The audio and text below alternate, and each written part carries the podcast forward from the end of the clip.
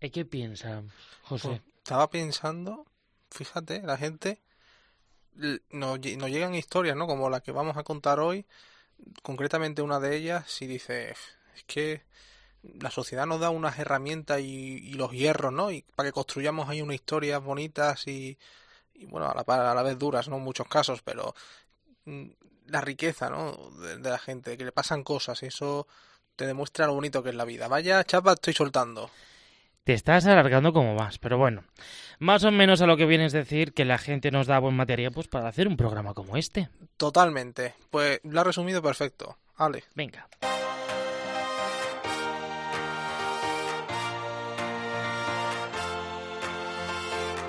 José Melero y Fran Simón. Imparables.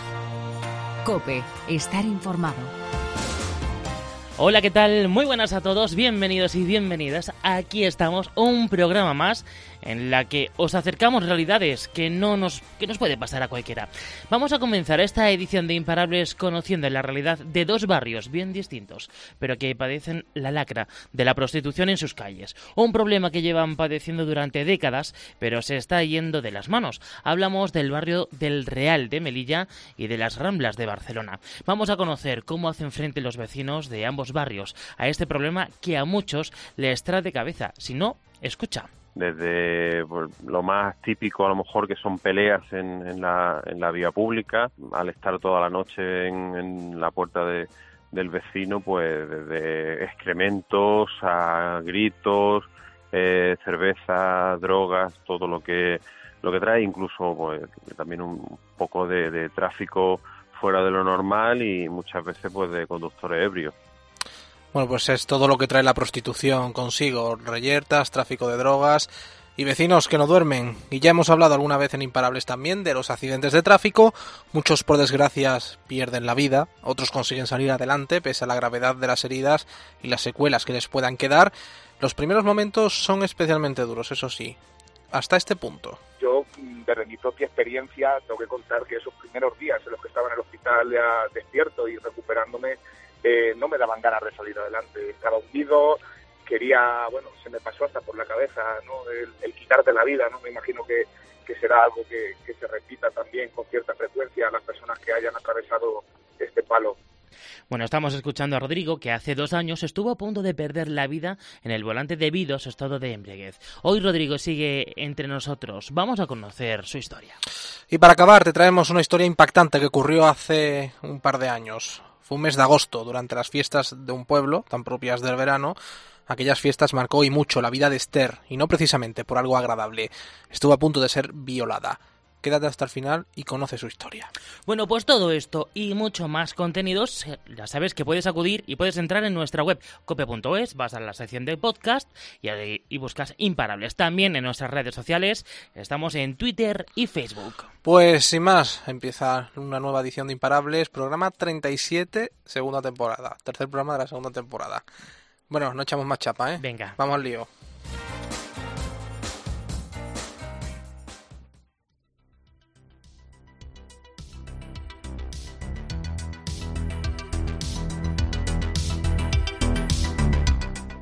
José Melero y Fran Simón. Imparables. Cope, estar informado.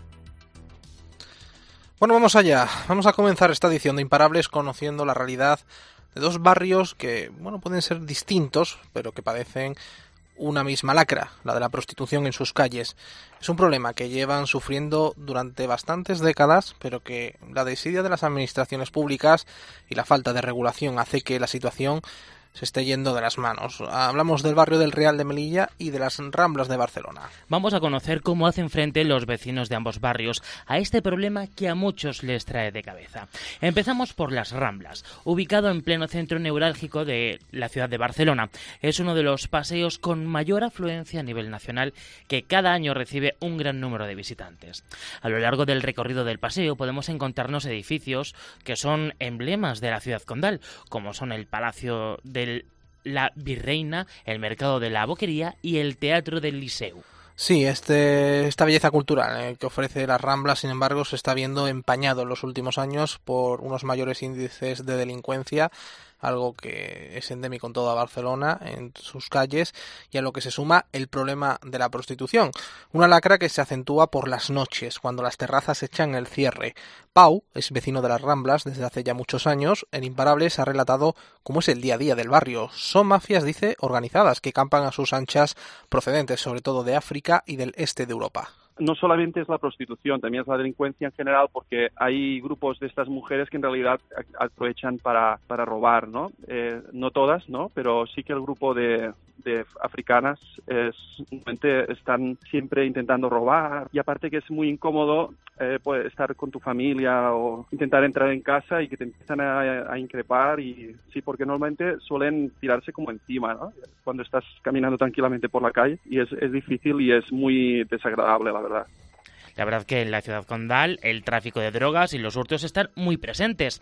Las víctimas suelen ser los transeúntes despistados. También fuerzan la puerta de los portales para ejercer la prostitución dentro. Es constante ver en la entrada preservativos no solamente es la prostitución, también es la delincuencia en general, porque hay grupos de estas mujeres que en realidad aprovechan para, para robar, ¿no? Eh, no todas, ¿no? Pero sí que el grupo de, de africanas es, están siempre intentando robar y aparte que es muy incómodo eh, pues estar con tu familia o intentar entrar en casa y que te empiezan a, a, increpar y sí, porque normalmente suelen tirarse como encima, ¿no? Cuando estás caminando tranquilamente por la calle y es, es difícil y es muy desagradable, la verdad. Pau asegura que para las vecinas de las Ramblas de raza negra la humillación es doble cuando presencian estas imágenes. Por ejemplo, yo tengo, yo he tenido una novia que era eh, de, de, raza negra y para ella es una humillación porque va caminando por la rambla y, la, incluso gente que piensa que por el hecho de ser de color ya es una persona que ejerza la prostitución. Entonces, esto también es muy denigrante. Las familias, especialmente las que tienen algún miembro menor de edad, se muestran preocupadas por la interpretación y las lecturas que pueden extraer los pequeños de esta circunstancia. Y tiene una niña de tres años y medio y para ella es realmente está pensando en cambiar de barrio porque para ella es muy denigrante y una educación que no quiere para su, su hija, ¿no? Esto también es el, sitio donde están jugando, donde hay un parque infantil aquí en una plaza al lado de la Rambla y también hay prostitución y no, no es una educación que quieras para tus hijos.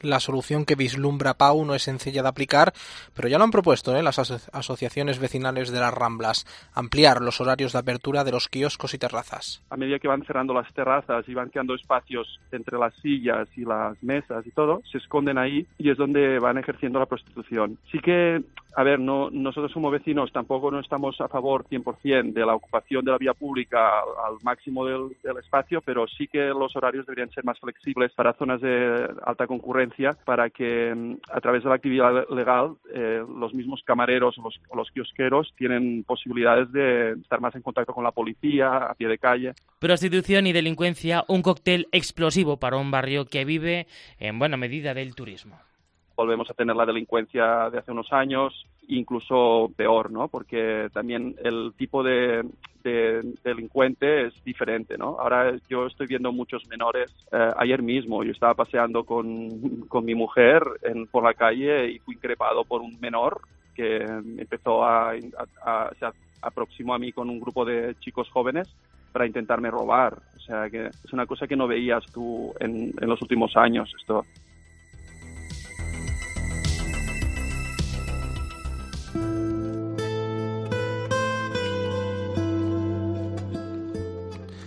El Real es tradicionalmente uno de los barrios más cómodos de Melilla para residir.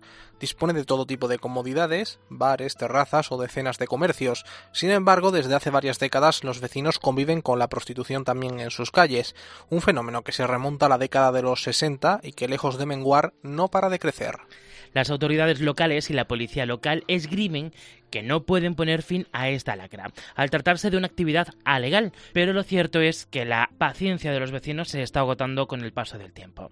Uno de los vecinos, Jesús, afirma, no obstante, que las leyes locales les permite actuar en un alto porcentaje, ¿no? Tanto la prostituta como el cliente son marroquíes, ¿no?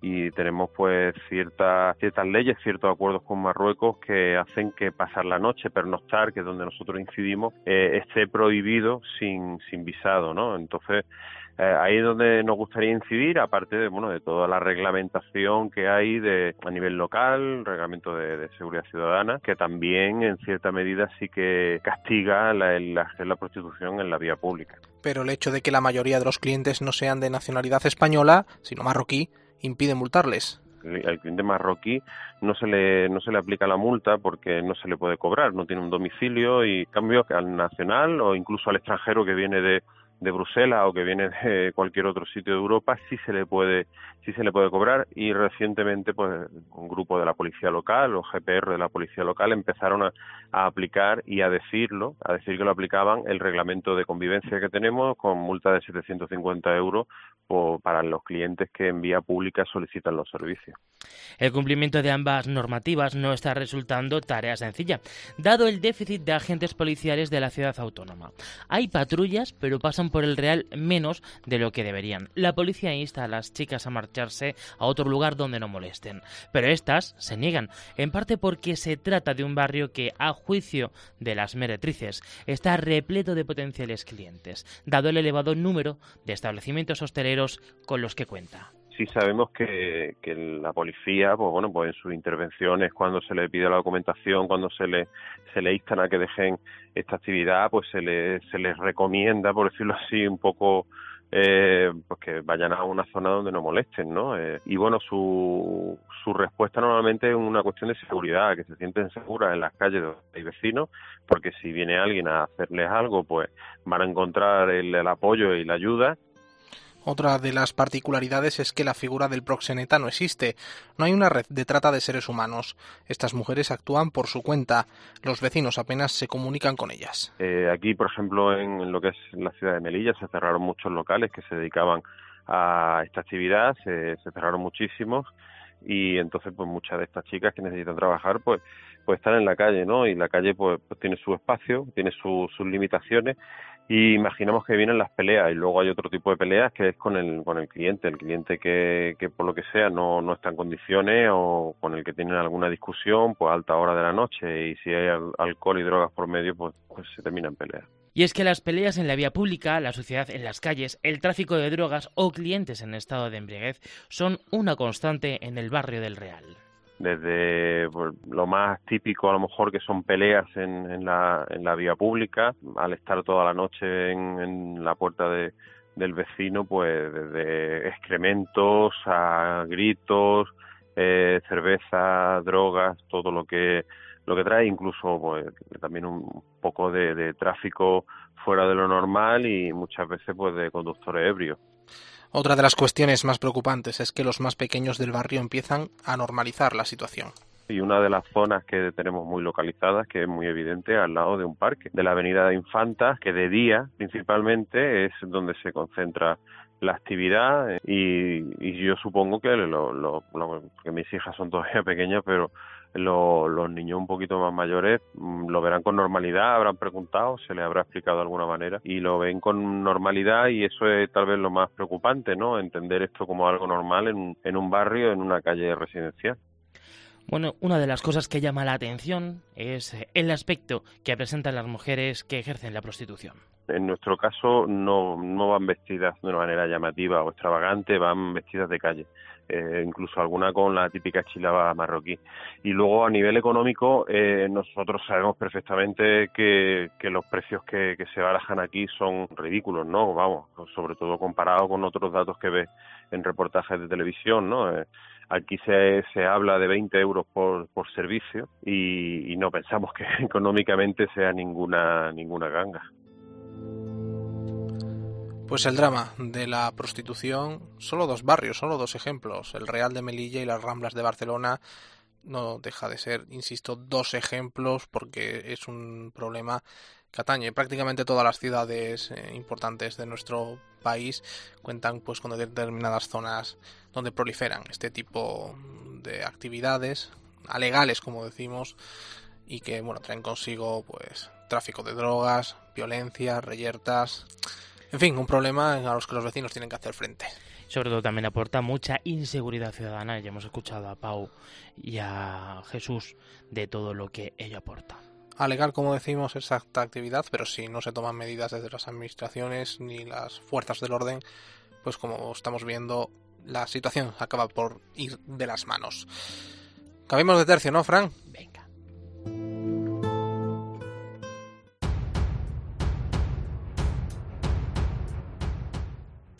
José Melero y Fran Simón. Imparables. Cope, estar informado. Alguna vez hemos hablado ya de este asunto en Imparables, pero merece la pena ¿eh? seguir haciéndolo. Una de las peores cosas que te puede ocurrir en la vida es sufrir un accidente de tráfico grave. Mejor eso que perder la vida, claro. Pero el proceso de recuperación, si es posible, resulta muy duro. Hay que estar física y sobre todo psicológicamente fuertes para superarlo. Pues sí, y es que en 2018 tuvimos que lamentar la muerte de 1.806 personas en las carreteras de nuestro país y más de 100.000 heridos de diversa consideración. En el primer trimestre de 2019 han perdido la vida un total de 489 personas, 53 víctimas mortales menos de enero a junio de 2018. Siguen siendo muchas. Eran las 4 de la madrugada de una noche de octubre del año 2017. Rodrigo circulaba por la 42 camino a su casa. Había bebido mucho ¿eh? durante todo el día. Su estado de embriaguez le hizo perder casi todas sus capacidades para conducir. Se estaba jugando la vida. El casino era la carretera, la ruleta rusa el volante. Rodrigo, ¿qué tal? Muy buenas. Bueno, muy buenas tardes en primer lugar y gracias a Cadena Cope por también querer y dar voz a, a, todas las personas que hemos atravesado problemas con el alcohol y esa combinación fatal que, que es la bebida y los vehículos, creo que es importante concienciar a la sociedad y que nos deis, que nos deis voz a las personas que hemos, que hemos atravesado problemas con este, con este tipo de sucesos. Rodrigo, cuéntanos, ¿qué ocurrió en, en esa madrugada? Era una, una noche a las 4 de la mañana aproximadamente, en la que yo circulaba en la 42 de camino a casa. Había bebido mucho durante todo el día, había perdido probablemente todas las capacidades para, para ponerme de frente al volante. Y en un abrir y cerrar de ojos, en un descuido, como ya te cuento, al no tener mis plenas facultades, un entretenimiento, eh, cuando me quise dar cuenta, mi vehículo había colisionado contra otro, contra el guardarraíl, di varias vueltas de campana y, y la verdad es que eh, puedo contarlo gracias también a, al vehículo al que colisioné, ¿no? Que, al final transmitió este relato, ya que yo perdí el conocimiento en el mismo momento y además eh, pasé varias semanas en, en coma inducido y, y, la verdad es que al despertar, bueno, no podía apenas creer lo que, lo que me había sucedido. Rodrigo, ¿cómo fue ese despertar cuando superaste ese, ese coma inducido? Bueno, las primeras sensaciones, como, como te, venía contando hace un segundito, es de incredulidad, incredulidad y de, de no poder eh, asumir y asimilar que, que, todo lo que estaba sucediendo era cierto, ¿no? Verte imposibilitado e incapacitado, prácticamente inmóvil, eh, verte postrado en una cama lleno de heridas, eh, después de que, te transmitan tus familiares tus amigos, ¿no? Todo lo que todo lo que había sucedido, eh, bueno, te cambia la vida drásticamente, es un cambio total de, de 180 grados y las sensaciones desde luego son, son muy amargas. Yo, desde mi propia experiencia, tengo que contar que esos primeros días en los que estaba en el hospital despierto y recuperándome, eh, no me daban ganas de salir adelante. Estaba hundido, quería, bueno, se me pasó hasta por la cabeza, ¿no? El, el quitarte la vida, ¿no? Me imagino que, que será algo que, que se repita también con cierta frecuencia a las personas que hayan atravesado este palo. Pero bueno, eh, al final de todo se sale y lo importante es amar la vida y ser conscientes del privilegio que tenemos de poder vivirla y de, sobre todo, eh, ese privilegio frente a los que no pueden hacerlo. Y yo ahora mismo, a pesar de estar en una silla de ruedas y a pesar de sentirme pues, bueno, eh, más limitado de lo que de lo que era hasta antes del accidente, por supuesto, tengo, si cabe, aún más ganas que antes de vivir y de poder hacer muchísimas cosas por la sociedad y por mí mismo también. Y por eso me gustaría, y por eso agradezco de nuevamente a COPE, me gustaría transmitir y me gustaría poder también dar a conocer estos sucesos y dar a conocer los peligros que conllevan el, el alcohol y la droga, como ha sido mi caso personal, eh, poniéndote en un volante y poniéndote, poniéndote a conducir en el coche. Y no solamente para ti, sino los daños colaterales que ocasionas, como tu familia, tus amigos, las personas que te rodean y que en definitiva luego también tienen que hacerse preparados y de ayudarte a salir adelante. Pero, por supuesto, las vidas que pones en peligro eh, de los demás conductores y de los demás eh, pasajeros que están también en, las carreteras. Bueno, Rodrigo, ahora estás intentando recuperar el, rumbo de tu vida, pero que, ¿cuál fue el primer eh, análisis que te dijeron los médicos? Pues no eran muy optimistas como ahora. Bueno, es cierto que, que el panorama entonces era completamente desolador. Los médicos, bueno, el resultado clínico no que daban, pues era de, un riesgo muy grave, de que se pudieran formar coágulos en, en la cabeza, de tener una parálisis casi completa, ¿no? Hasta el, del 80%, de solamente haber podido mover eh, cabeza y, y, cuello y haber perdido incluso la movilidad de, de los brazos, cosa que por fortuna y gracias al trabajo inmenso que han hecho los médicos, eh, tanto en los cuidados cuando yo estaba en el hospital como en la rehabilitación posterior, eh, he recuperado muchísima movilidad, lo cual también eh, ha facilitado que, mi estado de ánimo mejorase. Pero es cierto que, en esos primeros instantes, cuando yo recobré la, la conciencia, pensé que, no llegaría a contarlo ni, ni siquiera en los primeros seis meses tras, tras ese resultado clínico desolador, como te decía. Como sucede en estos casos, Rodrigo, el apoyo familiar, el apoyo de los amigos, de tu entorno, habrá sido importantísimo, clave en ese proceso. El apoyo de los seres queridos y de la gente que te hace feliz. En, definitiva, la gente que, te rodea, eh, familia y, amigos que también forman parte de la familia que se elige, ¿no? Como se suele decir, es fundamental. Es cierto que hasta el momento del, del accidente yo venía atravesando muchísimos problemas, sobre todo con mis padres, ¿no? mis hermanos. Incluso llegué a perder a, mi pareja precisamente por los problemas que atravesaba con el alcohol, ya que yo bebía prácticamente todos los días, el alcohólico, y también pues, eh, frecuentemente tenía algún desliz con las, drogas. Pero a raíz eh, de sufrir el accidente, es cierto que, que borramos la cuenta, ¿no? Empezamos de cero y mi familia estuvo a, a mi lado y mis amigos en todos y cada uno de los momentos y aún siguen estándolo. ¿eh? Son diariamente mensajes de apoyo, de ánimo y siempre ofreciendo ayuda incondicional para poder salir adelante. Es, es, imprescindible tener a gente, a gente alrededor que te pueda también subir en esos ánimos para, para seguir adelante. Si no, seguramente no, no podría estar contándolo hoy. ¿Cuándo es el momento en el que te dicen los médicos que hay alguna posibilidad y para mover las piernas? ¿Y qué es lo primero que se te pasa por la cabeza, Rodrigo? Bueno, pues eh, como te comentaba, los primeros los primeros días eran bueno, completamente negros. O sea, podría decir grisáceos, pero seguramente sería, si dijera grisáceos, serían mucho más positivos de lo que realmente eran. ¿no?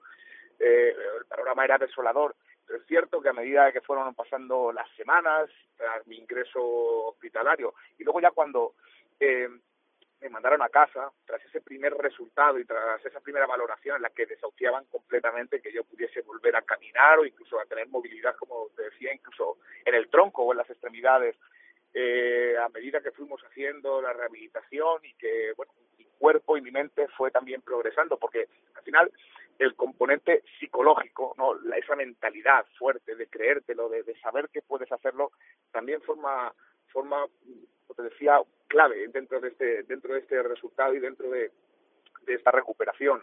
Eh, fueron muchísimas semanas y muchísimos meses hasta, hasta que, bueno, te digo, a través de la, de la rehabilitación y de los cuidados médicos y de ponerle muchísimo tesón y muchísima fuerza de voluntad, me dijeron que íbamos a probar un, un tratamiento, un tratamiento beta en el que se estaba probando ya en Estados Unidos, en algunos hospitales, y que sería trasladado e integrado a los hospitales españoles y en alguna parte también de Europa, y que quizá podría volver a andar. Nunca recuperar esa movilidad plena, libre, como tenemos todos las personas que no sufren ningún tipo de lesión, pero sí que podría, podría volver a caminar con ayuda de muletas o de andadores. Y para mí aquello fue un rayo de esperanza.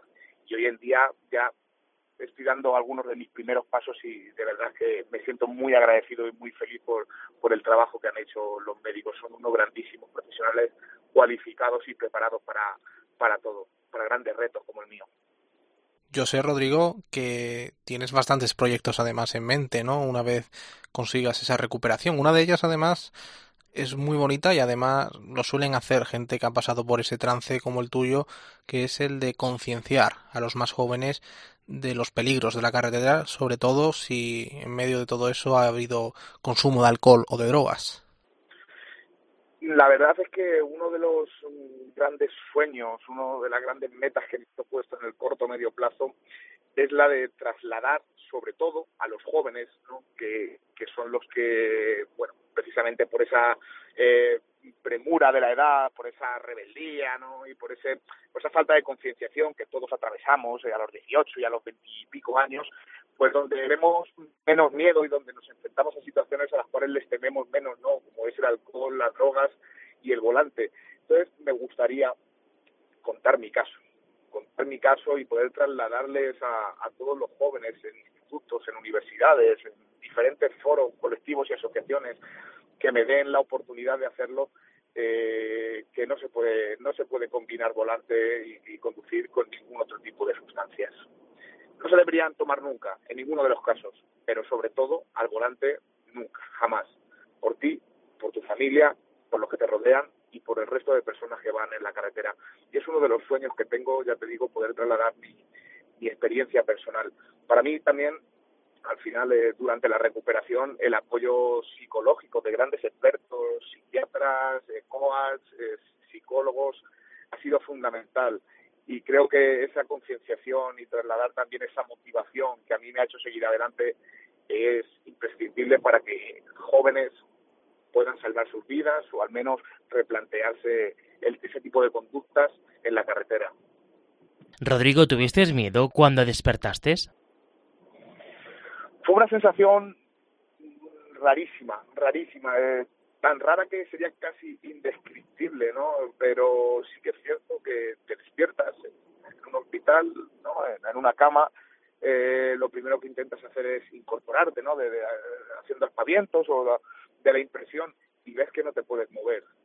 Entonces, eh, es una sensación que combina miedo, impotencia, ansiedad, y de verdad, o sea, completamente desagradable y, que no se la deseo, no se la deseo a nadie. He tenido miedo en todos, en muchos momentos de, durante estos dos últimos años y todavía lo sigo teniendo. No podría decir que lo he abandonado por completo porque, bueno, eh, al final, después de haber pasado una situación, una experiencia como esta, creo que el miedo eh, forma parte de tu vida. Tienes que afrontarlo como tal y aprender a convivir con ello. Pero el miedo en muchas ocasiones nos mantiene vivos y nos mantiene atentos. ¿Le has cogido miedo a conducir? Eh, sí, la verdad es que sí. Más que miedo, y si me permites, me gustaría decir respeto. Respeto al volante. Eh, de momento y actualmente no he intentado volver a conducir. Eh, por fortuna cuento con, con grandes amigos y con, con familiares que, que, me hacen los, el pensamiento, ¿no? Cuando también salimos a cenar o salimos a ver algún espectáculo, en definitiva, a entretenernos, a divertirnos fuera de casa o a la propia rehabilitación. Pero de momento y, y aún no me, no me apremia el volver a conducir ni el volver a, bueno, no, a ponerme de manos al volante. Pero quién sabe, ¿no? Eh, al final también tuve el valor y la fuerza de voluntad para decidir que quería volver a caminar, que quería volver a, a sentirme vivo. Y quién sabe si no en poco o mucho tiempo volveré a intentar conducir también. ¿Viste la muerte? Es muy difícil porque cuando te despiertas, eh, como te decía, esa sensación de, de, de desconocimiento, de, de, no saber lo que estaba sucediendo, te, te, replanteas incluso si es un sueño, ¿no? Si, o si estás completamente muerto. Y como te decía al principio de, de nuestra charla, de, ¿no? de nuestra conversación, eh, se me planteó y se me pasó por la cabeza incluso el, el quitarme la vida o pedir el, el, suicidio asistido, ya que yo no lo hubiera podido hacer en la situación en la que me encontraba eh, porque no veía luz al final del túnel. Pero sí, de alguna manera podríamos decir que cuando cuando atraviesas cuando atraviesas una situación y un accidente tan grave como el mío, la muerte pasa por tu cabeza. Eso sí, también quiero matizar que aprendes a tenerle menos miedo de cuando no has vivido una situación tan horrenda como esta. Bueno, Rodrigo, gracias por estar con nosotros aquí en Imparable y esperemos que la recuperación sea total. Efectivamente, un ejemplo a seguir sin duda el de Rodrigo. Muchas gracias. La vida de Juan José cambió radicalmente también. Fue el 2 de enero de 1993, tenía 29 años tan solo, hacía buen tiempo en Granada, pese a la época del año. Por ello, Juan José y su novia, de 22 años, hoy es su mujer, decidieron pasar la tarde en Motril, junto al mar, en su motocicleta. De camino a la costa eran ajenos a los que les depararía el destino. Juan José, ¿cuándo ocurrió el accidente?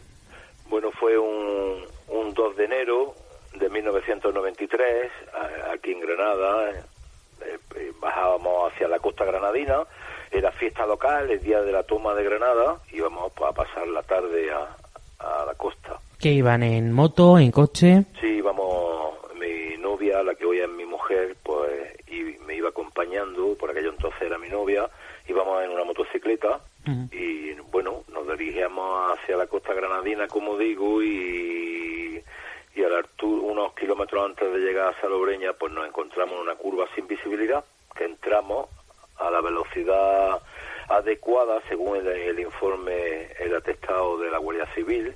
Me encuentro un gran charco de gasoil que alguien había esparcido, un conductor con un vehículo, creemos que de grandes dimensiones, por aquello entonces era la única eh, carretera, era concretamente la Nacional 323 Bailén Motril, que nos transportaba desde Granada a, a la costa. Pues nos encontramos ese charco de gasoil y me derrapa la moto, no hubo manera de, de esquivarlo después de toda la experiencia que, que llevo con los vehículos de dos ruedas, ¿no? Muchos años ya. Y bueno, nos cambió la vida para siempre. ¿A usted eh, le supuso la amputación de ambas piernas? No sé si a tu mujer que le Sí, supuso. bueno, ella tuvo la suerte de ir rodando por el asfalto y se fracturó tibia y peroné. Y yo pues tuve la mala suerte de salir disparado hacia guardarraíl y ahí pues bueno, perdí la pierna derecha sobre la marcha y la izquierda a los 13 días me la tuvieron que amputar en, en el hospital de Santa Ana de Motril. No, no hubo posibilidad de recuperarla y ni un rasguño en todo el cuerpo, pero las dos piernas pues prácticamente cegadas con los famosos guardarraíles que tanto daño están haciendo, ¿no? a los colectivos más vulnerables como son las motos y, y los ciclistas, etcétera. Claro, actualmente ya han pasado muchos años, pero supongo que los primeros serían muy duros, ¿no? El primer año, los primeros dos años. ¿Y cómo fue aquello? Y los los 11 siguientes años, hasta que por no pude pues aprender a, a hacer una nueva vida. Yo tenía 29 años, era repartidor, era músico también los fines de semana, eh, bueno, pues tocaba en bandas, ¿no? De aquí, de la localidad. Y bueno, era una persona, un chico normal, ¿no? Igual que mi novia, estudiando su carrera, en fin, trabajando. Y pues esos siguientes años, pues cuando me desperté en la cama del hospital eh, y vi el hueco de mis piernas que me faltaban a través de las sábanas, pues aquello fue horroroso, ¿no? No os podéis imaginar, ¿no? Es decir, pues, muchas preguntas y pocas respuestas. Dos años siguientes, cuando logré por fin salir adelante, pues eh, empecé a caminar con prótesis, a aprender una nueva vida. Yo no desconocía totalmente lo que significa, lo que significaba la palabra prótesis, ¿no? Y pues tuve que hacer más ellas y bueno, hoy por hoy son mis piernas las que me quitan de la silla de ruedas, ¿no? Que es bastante diferente, ¿no? Estar en una silla de ruedas al poder pues ponerte las prótesis y poder levantarte, ¿no? Y sí, fueron 11 años, hasta el 2004 que, entre comillas, laboralmente hablando, pues empecé a trabajar. O sea, fue un, un largo recorrido, ¿no? Para... Bastante, sí, es cierto. Eh, dos años de hospital, cuando yo subí de Motril, del Hospital Santana de Motril a Granada, a traumatología, porque yo resido aquí en Granada. Todas las mañanas la ambulancia, una ambulancia nos venía a buscarnos a mi novia y a mí, a donde estábamos viviendo, a las nueve de la mañana para ir dos años, 24 meses, todos los días a rehabilitación. Todo esto cambia en 2004. que- ¿En qué empezó a trabajar usted? Bueno, en el 2004 a mí eh, yo cuando ya me recuperé o medio me recuperé ya me podría ya me podía eh, calzar las prótesis y poder hacer entre comillas vida normal, pues empecé a, tocar a puertas, a puertas de la sanidad, me preparé unas oposiciones de justicia también, toqué a la las puertas de la universidad, en fin, porque era obvio que lo que estaba haciendo antes, pues ya tuve que dejar el reparto, dejar la música, la que me dedicaba, en fin, que y toqué a las puertas de la universidad entre muchas y, bueno, tenía formación de carpintería y demás y como personal laboral pues entré en el 2004 en la, en la Universidad de Granada en el equipo de mantenimiento. El señor que tiró el gasoil nunca apareció, lo buscamos por activa y por pasiva, por televisión, por prensa, radio. Bueno, aquello fue, eh, ya le digo, 11 años buscando al causante de, mi accidente, de que me cambiara la vida tan radical como me la cambió, y contra los guardarraíles. Me impliqué en el tema de la seguridad vial del colectivo, que siguen cayendo hoy por hoy, pues desgraciadamente muchos motoristas y bueno, y en eso pues se me fue pues estos veintitantos años que llevamos. Eh, Juan José, han pasado, como hemos dicho, 26 años. Eh, ¿Podemos sacar algo en positivo de todo, de todo esto, de todo el transcurso que lleva?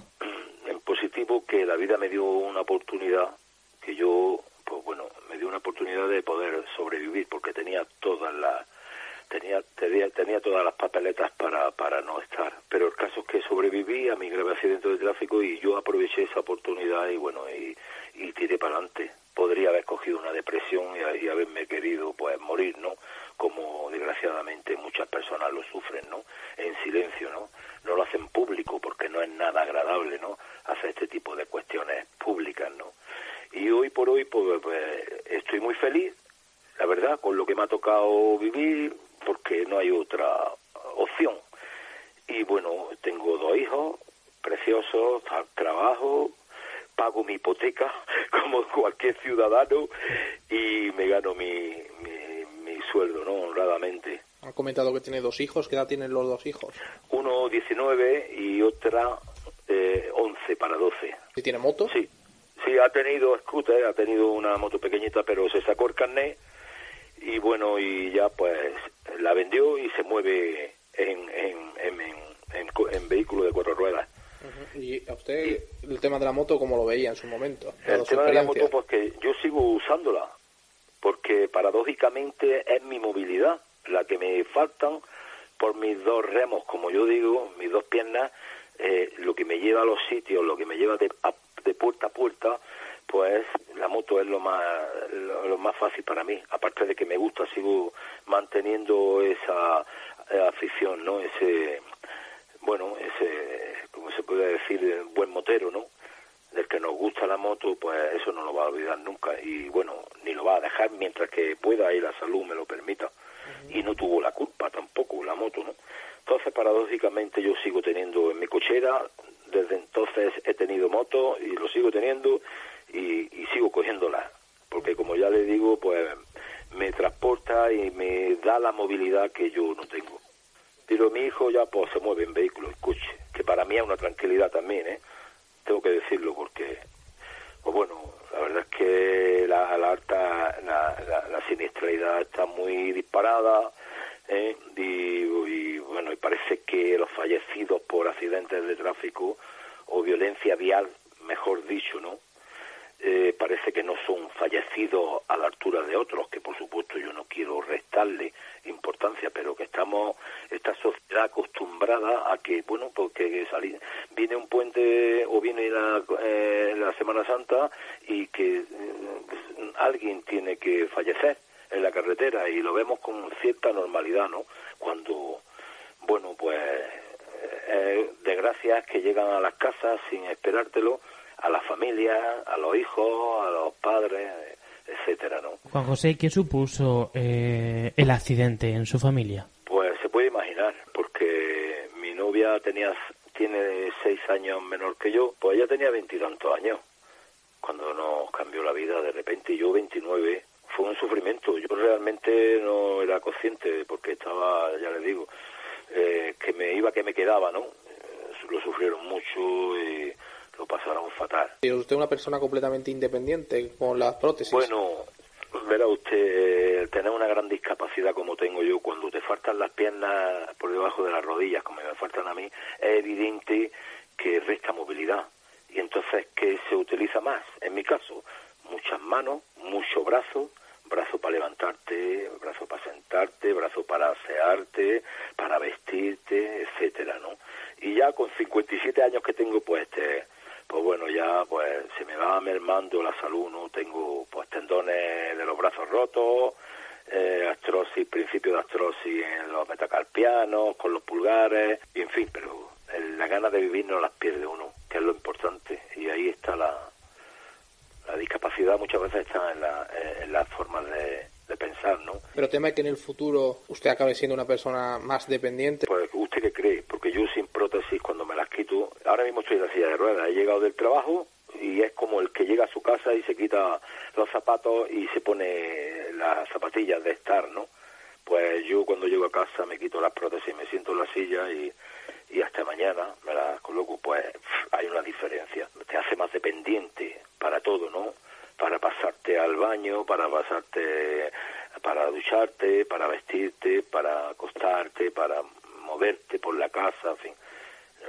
Por supuesto que no es lo mismo, ¿no? Te limita mucho más todavía, si cabe.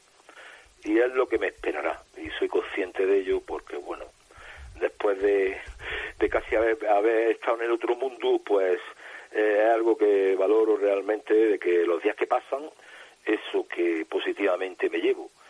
Y intento, pues, no pensar en lo que venga mañana, ¿no? O, lo que cuando sea más mayor, o, pues bueno, Dios dirá.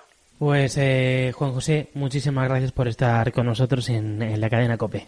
Muy bien, a vosotros por vuestro interés. José Melero y Fran Simón. Imparables. COPE. Estar informado.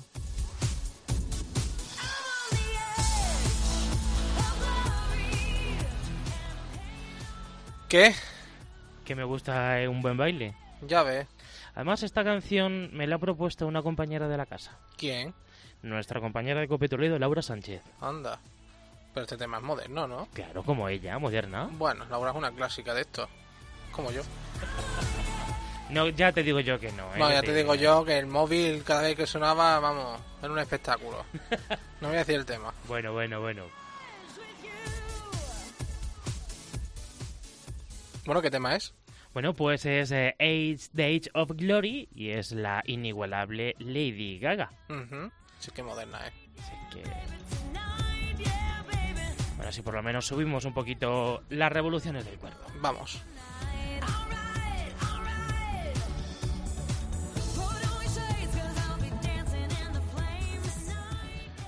Hemos hablado de prostitución, hemos hablado de accidentes de tráfico. Ujú. Y nos queda una historia más, con la que vamos a cerrar esta edición de Imparables, esta tercera edición de la temporada. Y es un tema duro, es un tema duro con el que eh, cerramos, es la historia de Esther, eh, al que la vida hace dos años le jugó una muy mala pasada, que por fortuna no fue a mayores, aunque sí que le ha dejado bastantes secuelas eh, psicológicas más bien. Lo vamos a contar enseguida. Nosotros ya nos despedimos por esta Edición, semana. La semana que viene volvemos en Imparables. Y te dejo, Frank, para que cuentes la historia con la que cerramos esta edición de Imparables. Hasta la semana que viene, amigos. Un abrazo.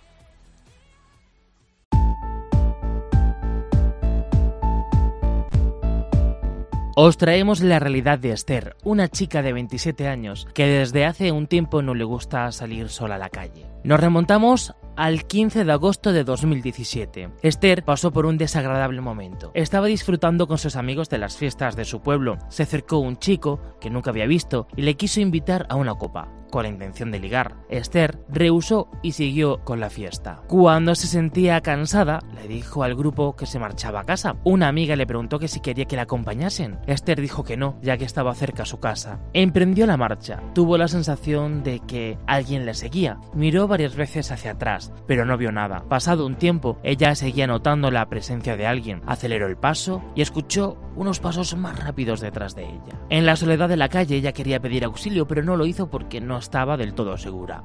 Al doblar la esquina de una calle, Esther se escondió en un portal, esperando a que sus sospechas fueran ciertas. Mientras llamó a sus amigos para que la acompañaran finalmente, pero ninguno le cogió el móvil, ya que por el ruido de la fiesta no se enteraban de la llamada.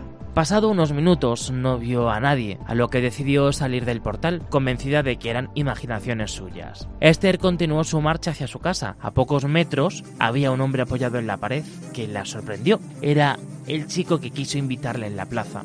El muchacho cogió a Esther por los hombros y la llevó hacia la pared de tal manera que la chica quedó inmóvil. Ella no sabía cómo reaccionar le desgarró la camisa e hizo el ademán de meter la mano por dentro. Esther en ese momento le empujó con toda la fuerza, apartándolo y propinándole un codazo en la zona del esternón. Esta salió corriendo en busca de ayuda. El muchacho encogido de dolor intentó ir detrás de ella, pero no pudo.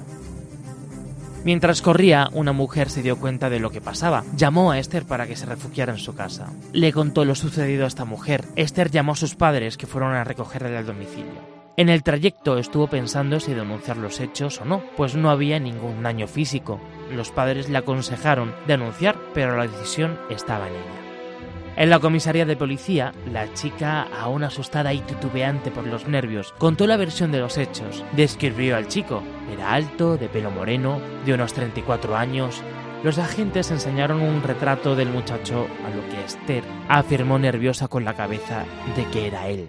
El hombre no era la primera vez que lo realizaba, ya que tiene varias denuncias por casos de abusos y otros por robo con violencia. El chico está en busca y captura. Para Esther es difícil narrar todo lo que sucedió ya que aún no lo ha superado. Tiene ayuda psicológica aunque cada vez que sale a la calle tiene que ir acompañada. Este artículo que hoy os mostramos es un reflejo de lo que sufren muchas mujeres en un momento de diversión, de ir a la compra, de hacer cualquier acto cotidiano. Hay que poner freno a este tipo de situaciones. Denúncialo.